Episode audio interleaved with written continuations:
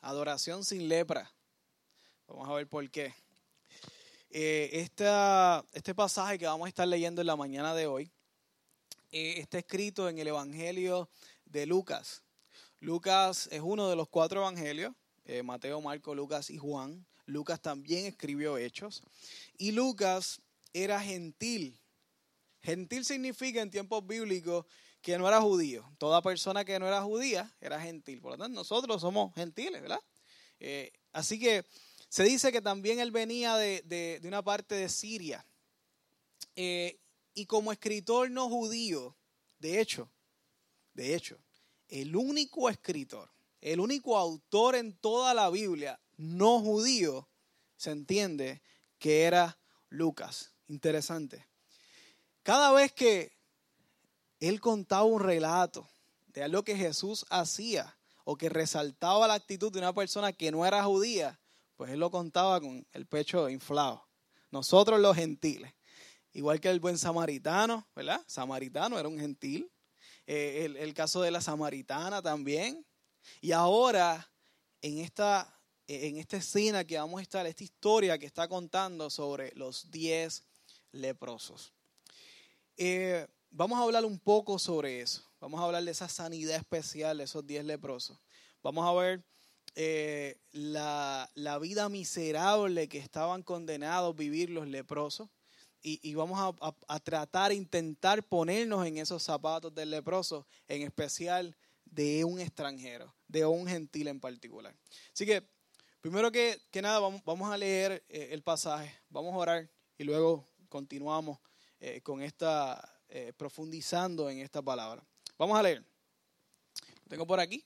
Tengo Lucas, el pasaje está en Lucas 17, 11 al 19. Esta traducción es traducción nueva traducción viviente, así que vamos a leer. Dice así. Mientras Jesús seguía camino a Jerusalén, llegó a la frontera entre Galilea y Samaria. Al entrar en una aldea, diez hombres con lepra se quedaron a la distancia, dato importante, gritando, Jesús, Maestro, ten compasión de nosotros. Jesús se detiene, los mira y dice, vayan y preséntesen al sacerdote. Solamente dice eso.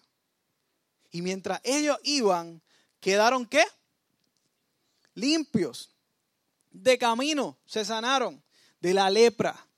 Uno de ellos, uno de ellos, cuando vio que estaba sano, volvió a Jesús y exclamó, alaben a Dios.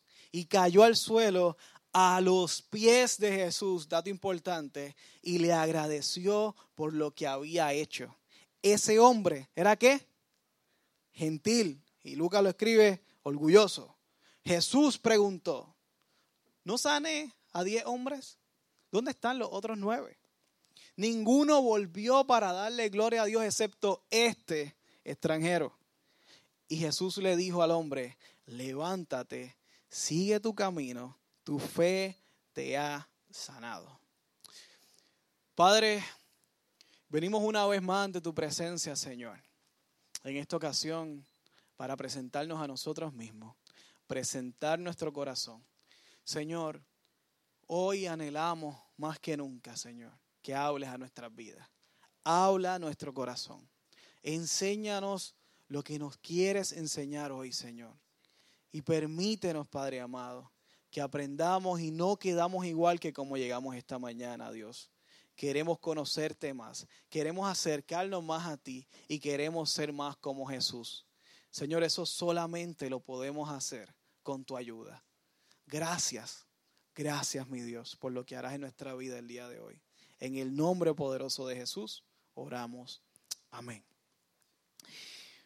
Bueno, vamos a intentar, primero que todo, ponernos, ahorita está todo prendido, eh, vamos a intentar, eh, no, sé a qué le pasó lo mismo, eh, vamos a intentar ponernos en los pies en los zapatos de ese leproso.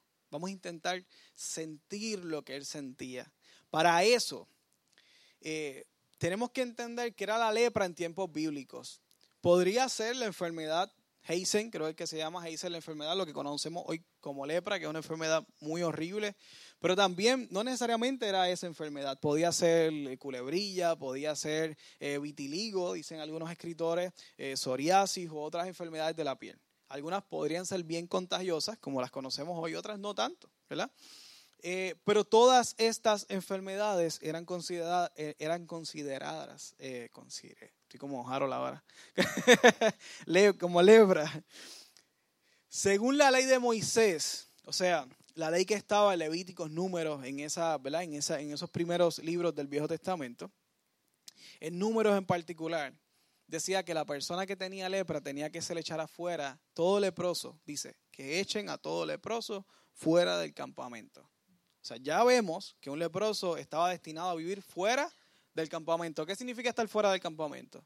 Significa estar lejos de su familia, aislado completamente. Y no decía tiempo tiempo límite. No era por una cuarentena, era de por vida. Levíticos 13 y 14, esos dos capítulos, nos hablan de que el sacerdote tenía que inspeccionar la sospecha de lepra y entonces tenía que decir que era leproso y entonces ahí lo sacaban. Eh, eh, el, capítulo 14, el, creo que al final del 13 o el 14, habla de que, de que había que inspeccionar la casa, habían cosas que había que quemarlas porque no querían que se propagara ¿verdad? la enfermedad. Eh, hay datos, literalmente la palabra cuarentena está allí, eh, de la ropa y otras pertenencias de la persona que había que quemarlas y eliminar completamente eh, esta persona. Se ponía un tiempo sin contacto la gente que estuvo cerca de ellos, conocido, ¿ah? se ponían, si estuvieran en contacto con él, se le ponía un tiempo en cuarentena y luego el sacerdote decía si tenían o no lepra. ¿okay? Y luego un tiempo, pues, ¿verdad? Se declaraba sana esa persona, eh, pero el familiar que tenía lepra, pues tenía que quedar lejos de él. Levíticos 13, 45 dice un dato bien importante. Decía que tenían que gritar, inmundo, inmundo, cuando alguien se les acercaba. O sea, no solamente ellos estaban lejos de la gente, ahí decía la frontera, ¿verdad? Eh, eh, totalmente al borde de, su ciudad, de su, país, de su gente. Ellos tenían que, cuando veían una persona que se iba a acercar, gritaban, inmundo, inmundo, para que no se acercaran y no se le pegara la lepra. Ellos estaban destinados a eso. Y tenían que avisar si alguien se, le, se les pegaba. Y para colmo, esto no era solamente una enfermedad médica en ese tiempo. También se veía como un juicio de parte de Dios. Y aunque sí hemos visto, vemos en la escritura más de un caso por ejemplo, el rey Urias, eh, ¿verdad? Usías, eh, le sale, le brota lepra en la, en la, frente luego de que hizo algo incorrecto, precisamente por, por estar tomando un trabajo de sacerdote que no era de él, eh, quemar incienso, y, y, le sale lepra en la frente. Y, y, eso sí lo podemos determinar que era, ¿verdad? Un juicio de Dios. Pero, pero, pero no necesariamente era un juicio de Dios. Pero todas las personas que tenían lepra eran vistas como personas que tenían, ¿verdad? que habían sido juzgadas por Dios por algo que habían hecho.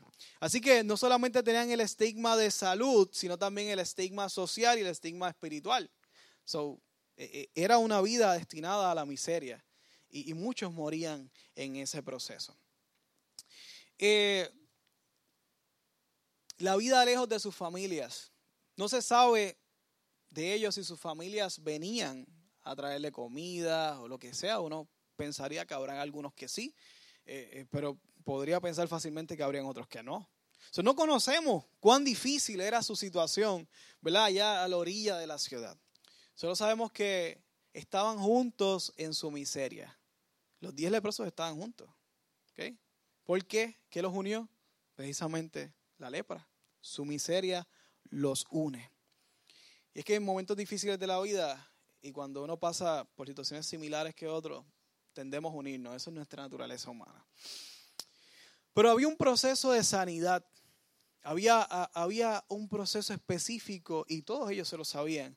¿Cuál era el proceso de familia? Bueno, estas enfermedades en su mayoría, algunas de ellas todavía, se reconocen como enfermedades incurables.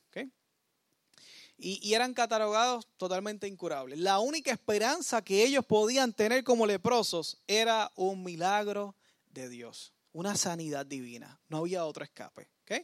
luego que tuvieran esa sanidad divina, que las probabilidades eran bien bajas, tenían que presentarse al sacerdote entonces ahí luego el sacerdote veía, si no había sospecha de lepra, tenía que esperar unos par de días más y luego de eso se presentaba. Entonces podía decir, eres puro, eres limpio y entonces retomar su vida normal, empezar sus negocios nuevamente, visitar su familia, verlos a todos de nuevo, volver a una vida normal, volver a sus negocios, estar libremente por la comunidad, ir al templo a adorar.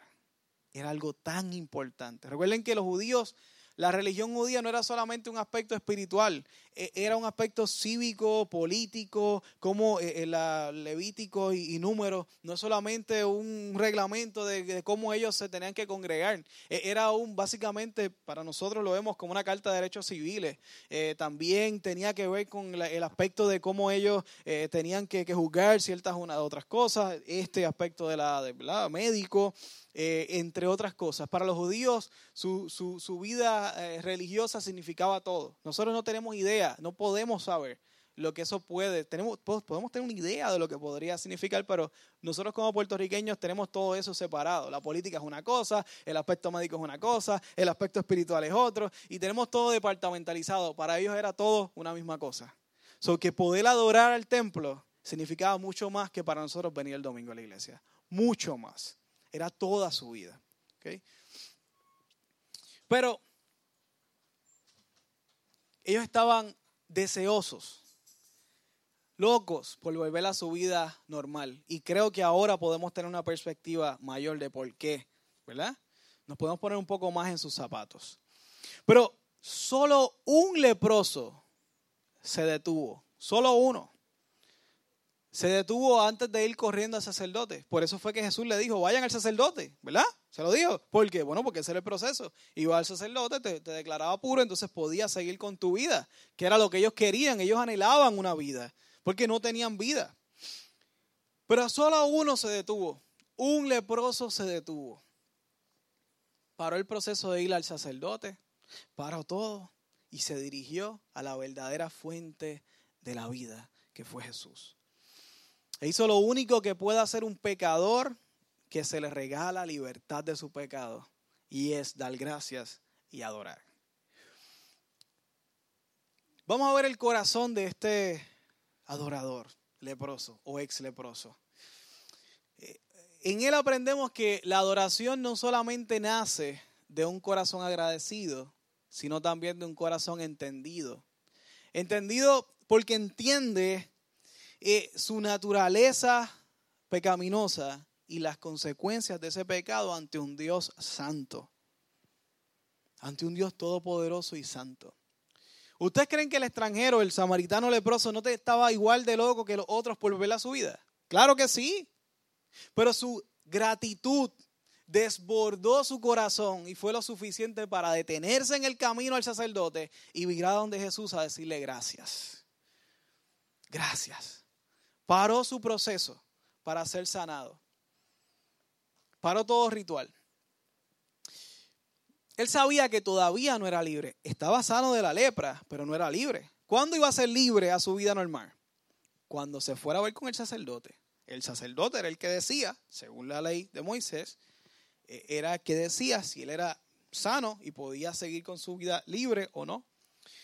Él tenía que ir allá, pero antes de eso volvió al maestro a adorarle. Pero esta vez, cuando vuelve donde el maestro, él vuelve con una nueva identidad. ¿Y por qué lo sabemos? Porque primero que para adorar a Dios tenemos que ser agradecidos por quien es Él, pero también por quien somos nosotros. Hoy adoramos a Dios y nos da la gana. Esto no siempre fue así. Hoy decidimos si adoramos a Dios. Antes todo el mundo quería adorar a Dios en el pueblo judío, pero solamente los sacerdotes podían. Por eso Dios nos hace a nosotros. Nos dice que somos sacerdotes también. Y por eso nosotros podemos adorar a Dios. Y por eso no podemos entender, ni tener, ni tener la comprensión, ni ser agradecidos con, los privilegios que Dios nos dio de esta mañana, que tuvimos la oportunidad de adorarle juntos en congregación. Eh, y ese, ese, ese leproso volvió donde Jesús, pero volvió con una nueva identidad. ¿Y por qué lo podemos saber? Bueno, primero leímos que él lo llamó. Ellos se quedaron a la distancia. ¿Recuerdan ese dato? Se quedaron a la distancia y empezaron a gritar. Recuerdan que por la ley tenían que quedarse a la distancia y por la ley tenían que gritar. En esta ocasión no gritaron inmundo. En esta ocasión gritaron Jesús. ¿Saben quién es? Maestro, respetan su autoridad. Ten misericordia de nosotros. ¿Por qué? Porque ellos sabían que la única manera de poder sanarse estaba frente a ellos, que era Jesús. Gritaron y se acercaron a Dios con un grito. Jesús. Dicen, dicen que probablemente Jesús, esta escena de, de, que él los vio de lejos, él le dijo, váyanse al sacerdote. Probablemente Jesús vio a todos, a los diez irse y, y, vio cuando ese leproso se paró y empezó a caminar hacia él nuevamente, que, que era visible. ¿okay? Eh, porque esta gente probablemente ya veía a la gente que venía y ya estaban gritando. So que estamos hablando que es una distancia considerable. Pero aún así, él, Jesús podía ver que ese leproso salió corriendo, salieron los diez corriendo. Yo saldría corriendo, soy sano. Saldría corriendo al sacerdote para volver a rescatar mi vida, pero ahí paró y viró hacia Jesús. Pero en esta ocasión no se quedó de lejos. ¿Dónde dice que llegó? ¿Quién se acuerda? ¿A dónde llegó? Llegó a sus pies.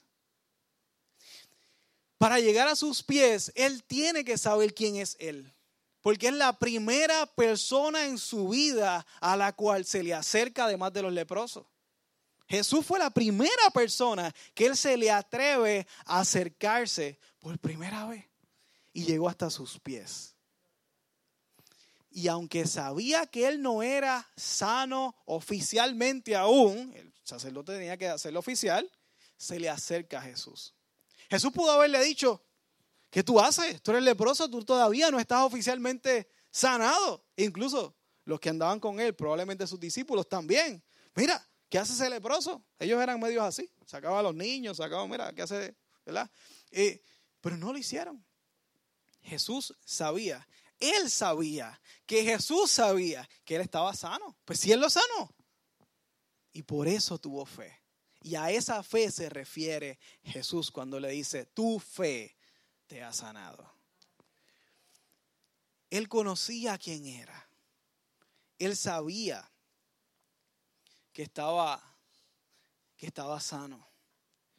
¿Se acuerdan? Una, tuvo una, una predicación creo que va casi un año, que, era sobre adoración nivel pies. En esa predicación hablábamos de, la mujer que estuvo adorando a Dios precisamente en los pies. Eh, también tenemos a Juan el Bautista. Jesús mismo dice que el hombre más grande que ha parido madre, así mismo lo dice, el hombre más grande que ha parido madre era Juan el Bautista.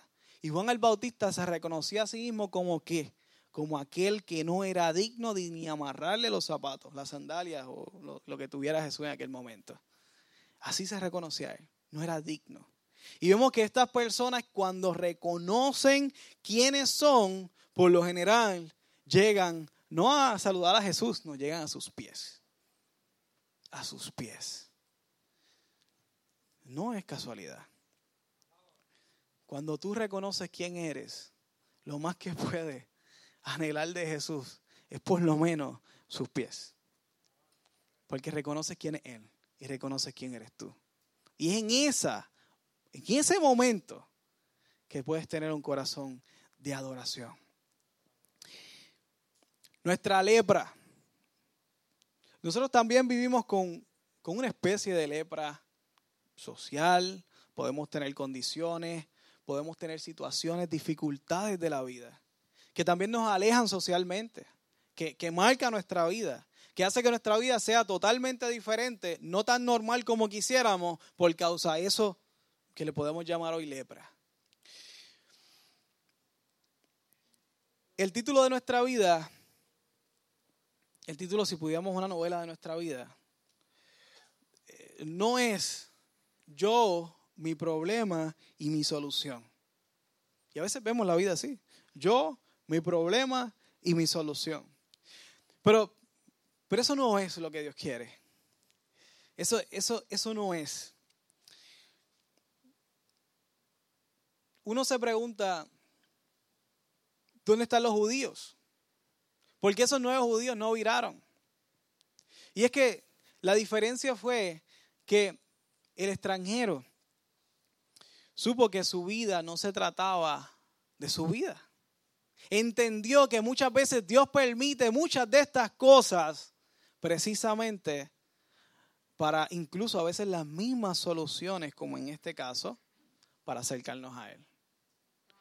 Porque lo que queremos y lo que Dios anhela de nosotros no es lo que hacemos, es a nosotros mismos.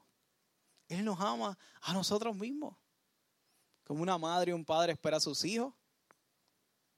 No quiere lo que ellos tienen, lo que han ganado, está orgulloso por, por sus logros, claro que sí, pero los quieren a ellos. Los quieren a ellos, quieren estar con ellos, quieren tiempo con ellos. Igual que nuestros hijos también. Nuestros hijos no le podemos dar todo lo que queramos, pero nos necesitan a nosotros. A nosotros, tiempo de nosotros. Dios es mejor aún. Y nosotros fuimos hechos a su imagen y semejanza. Él también nos quiere a nosotros. Y a veces permite muchas cosas que, que uno dice, pero Señor, otra vez.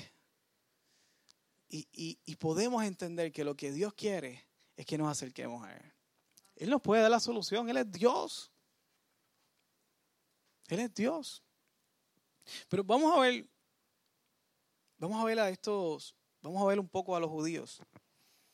Dentro de todas las posibilidades de por qué estos judíos no vuelven y lo siguen. No paran a darle gracias a Dios cuando se ven sanados. Recuerden, ellos están leprosos toda su vida. Ven a Jesús, le dicen, queremos que nos sane. Jesús le da una instrucción, le dice, vayan al sacerdote. Ellos en fe, porque hay que tener fe. Ellos están leprosos. Y empiezan a caminar hacia el sacerdote. De camino es que se sanan. ¿Qué? Y ahí ocurren dos opciones. Lo sigues al sacerdote o lo que hizo el extranjero, el samaritano, viró hacia Jesús. ¿Por qué los nueve sacerdotes no viraron? Pues dentro de las muchas posibilidades surge una que me llama mucho la atención. Y es que los judíos, al ser el pueblo de Dios, creerse el único pueblo de Dios, entendían que merecían esa sanidad. La reclamaron, la merecían, pues la fueron a buscar y continuaron con su vida. Y, y esto me tiene mucho sentido. Y cuando miro a nosotros, me acuerdo que cuando sale una emergencia, muchos están esperando que digan, mira, podemos ya solicitar los chavos de FEMA. Y salimos a solicitar los chavos de FEMA. El dinero que sea. No sabemos de dónde sale ese dinero.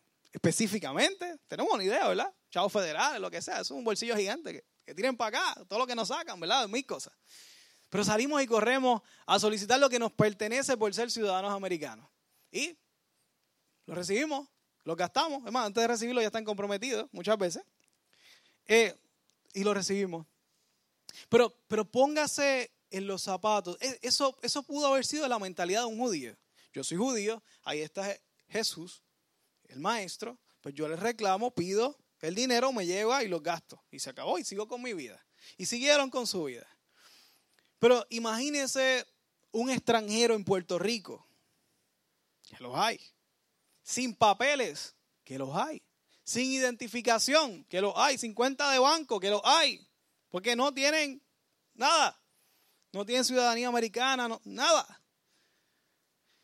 Y que sepa que todos los compañeros de trabajo que está ahí cobrando por debajo de la mesa porque no puede cobrar por nómina, pero se entera por sus compañeros de trabajo que FEMA está dando unos chavitos. Y él dice, wow, yo ni esos chavos puedo tener. Pero de momento llega a su casa y abre el buzón y encuentra un cheque de FEMA de la misma cantidad. ¿Se emocionará ese extranjero en Puerto Rico? Claro que sí. ¿Por qué? Porque él sabe que no lo merecía, no le tocaba. Ahora podemos ponernos un poco más en los zapatos de este extranjero. Ese extranjero sentía que no le tocaba y que no lo merecía. Los judíos sí, pues sí son del pueblo de Dios, pero yo no. Y recibió la sanidad. Y él se detiene. Él se detiene y llegó al maestro a darle gracias.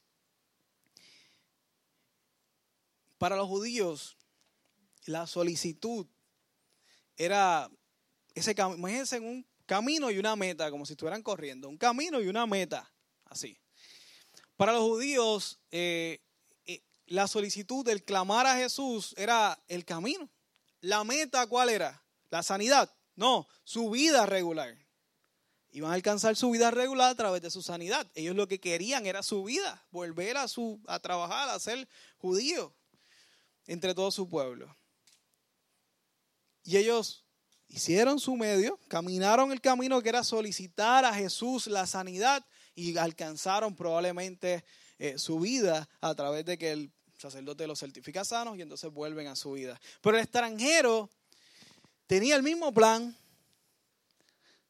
Su camino era solicitar a Jesús su sanidad y su meta era volver a su vida regular, que probablemente era hasta un poco más difícil por ser extranjero.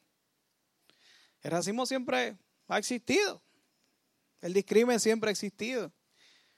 Y, pero de camino, de camino hacia esa meta, él se da cuenta de una sanidad milagrosa, la única opción que tenía para ser sano. Y, y él decide, él decide virar. Y si vemos esto de otra perspectiva más, solamente en el aspecto de distancias, vamos a hablar de distancias.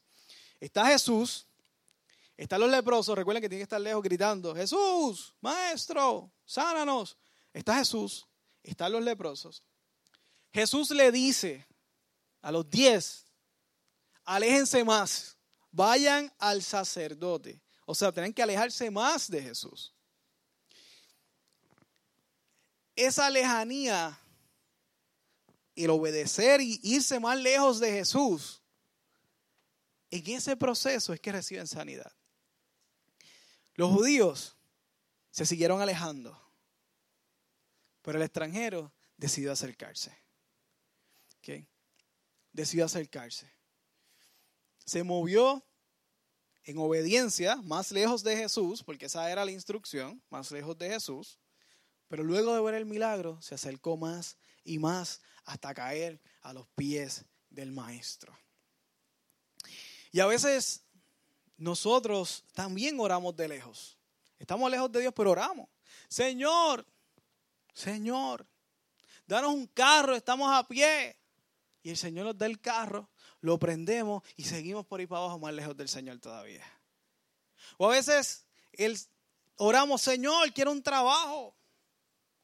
Estamos totalmente pelados, nuestra cuenta de banco está enferma. Necesito un trabajo, un segundo, un tercer trabajo. Y cuando el Señor nos los da, claro, se sanó la cuenta de banco.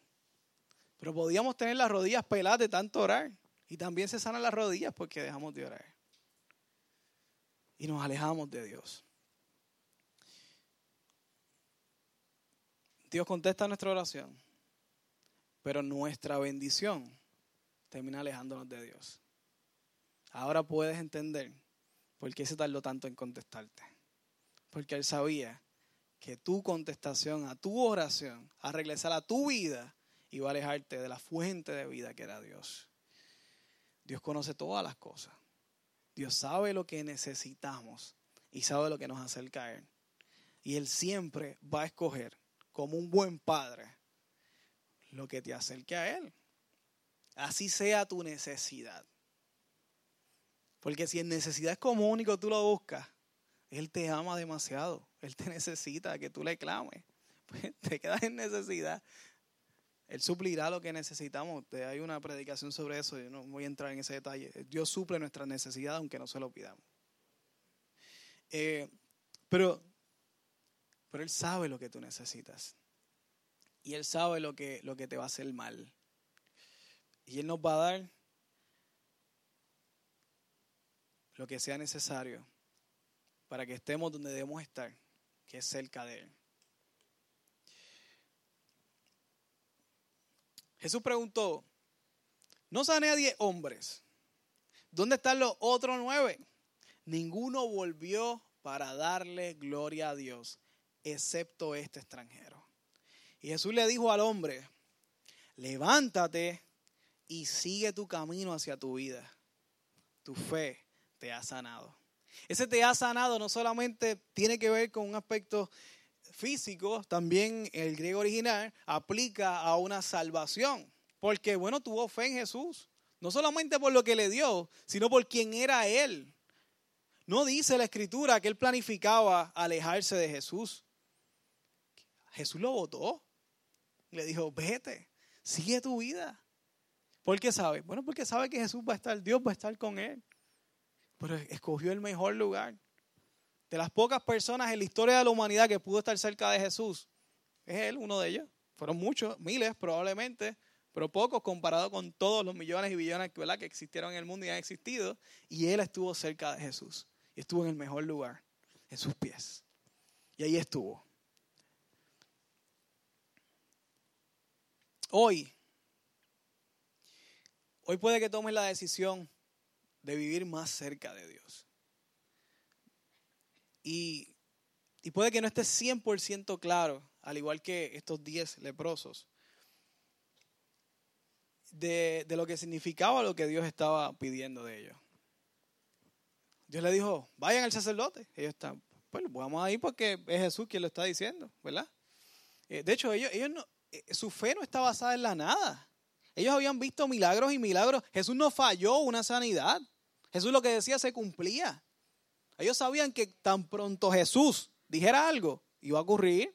Jesús estaba invicto en sus sanidades, invicto. Y ellos lo sabían. Si Jesús me dice algo, se va a cumplir.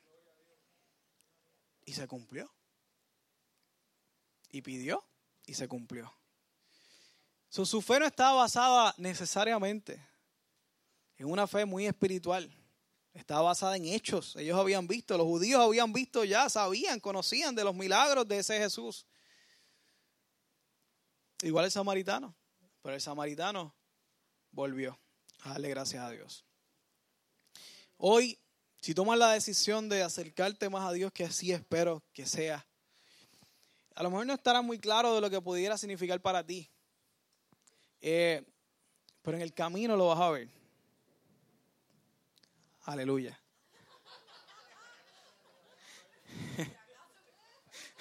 Créanle a Dios, hermano. Dios está. No, mentira.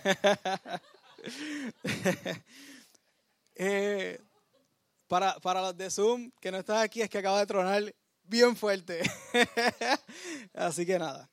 Eh, cuando vayas de camino, cuando decidas acercarte más a Dios, ¿verdad? Y vayas de camino a cumplir tu misión o lo que Dios te ha pedido, eh, vas a ver, vas a encontrar tu propósito y vas a descubrir el por qué y el para qué de las cosas. Yo solo pido a Dios que en ese proceso tú puedas parar, puedas dar vuelta y reencontrarte con el Maestro que te destinó a ese lugar. El que hizo posible eh, el milagro, el que hace posible la petición. Y en ese momento, una persona que sabe quién es, que sabe quién es Dios, pero que saben dónde debería estar, pero dónde estoy ahora, gracias a Dios, lo único que puedo ver es agradecimiento. Y por tanto, adoración. Adoración. Primera de Tesalonicenses 5, 16 al 18. Dice así, estén siempre alegres, nunca dejen de orar, sean agradecidos en toda circunstancia pues esta es la voluntad de Dios para ustedes, los que permanecen en Cristo Jesús. Si quieres conocer la voluntad de Dios para tu vida, tienes una idea. Que seas agradecido. Que sigas su camino, pero que seas agradecido. Nosotros ya somos como los judíos. Ya somos como ellos en muchas cosas. Le pedimos a Dios, nos los da y lo seguimos. Sí somos. Se nos olvida, estamos acostumbrados a todas las bendiciones. Tenemos una oración, clamamos por esa oración, ponemos todo el mundo a orar, se da la, oración, ni siquiera testificas y ya estás clamando por la otra. Igual de llorando y, así somos. El Señor nos contesta una y ya le ponemos la otra en el plato sin ni siquiera celebrar las pequeñas victorias o grandes victorias que Dios nos dé en la vida. La gratitud es importante. La gratitud es lo que Dios busca según como vimos en este pasaje. Pero yo no sé usted, pero yo no me quiero acostumbrar a las bendiciones de Dios. Yo quiero ser más como un niño que se emociona con cualquier cosa. Yo quiero ser como un niño y tener ese corazón de niño. Que, que cualquier cosa que recibo de parte de Dios me emociona. Y que cualquier cosa que Dios me da es suficiente razón para acercarme más a Él. No tener que esperar grandes cosas, ni mis grandes milagros, ni mis grandes peticiones. Sino que cualquier cosa pequeña, como respirar, como tener salud, como tener familia, como poder escoger qué me voy a comer. Es un privilegio a nivel histórico de la humanidad. Y actualmente en el mundo es, un privilegio histórico. Podemos escoger lo que, nos lo que nos vamos a comer. Podemos escoger lo que nos vamos a poner de ropa.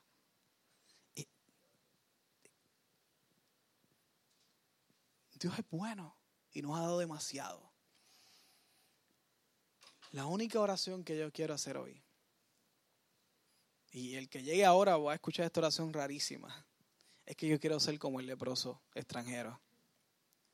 Yo quiero ser como el leproso extranjero, como el ex leproso extranjero. Ya estaba sano.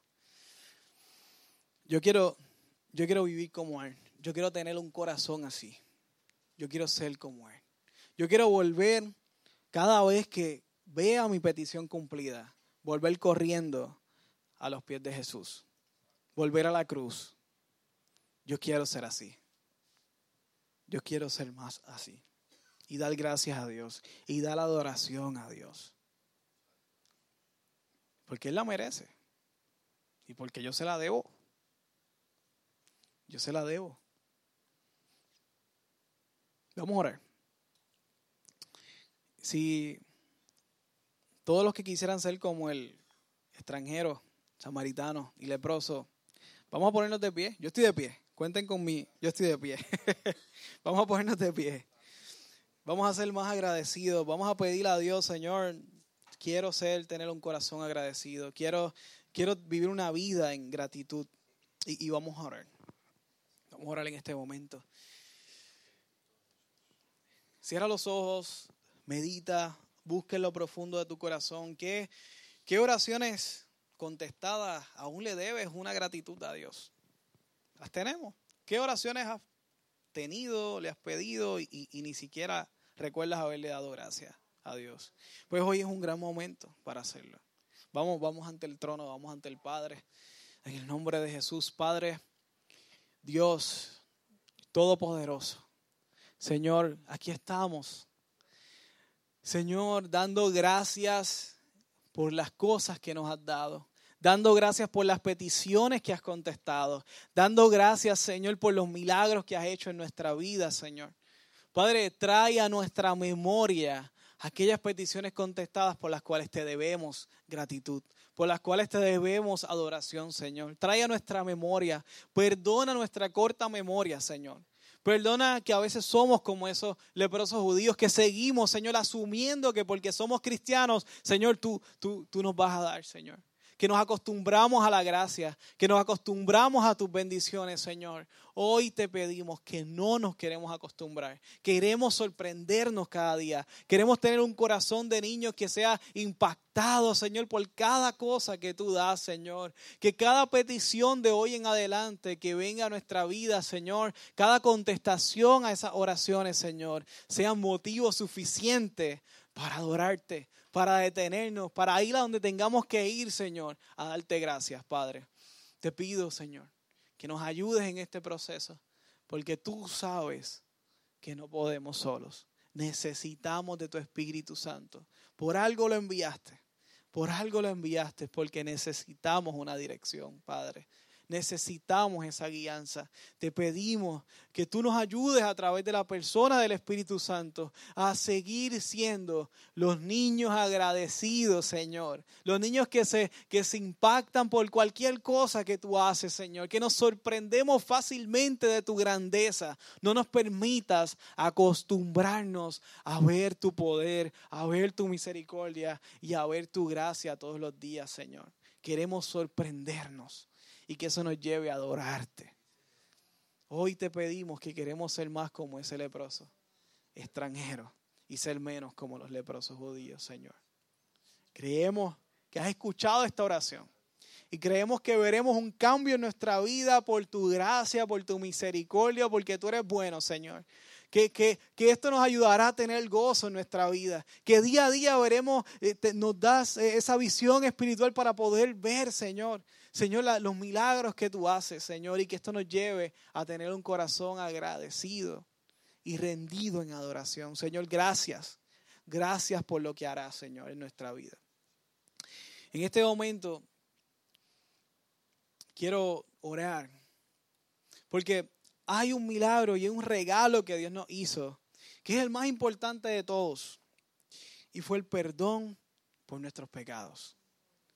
La lepra del pecado era la más importante que Dios quería quitar, la primera que Dios quería quitar. Y es lo más que nos aleja de Él.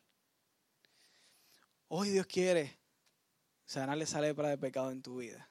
No para que no vuelvas a pecar, sino para que puedas tener la recompensa del, del saldo que hizo Jesús en la cruz. Dios nos ayudará a continuar nuestra vida. Dios nos ayudará a, seguir intentando no pecar y seguir tratando de ser fiel.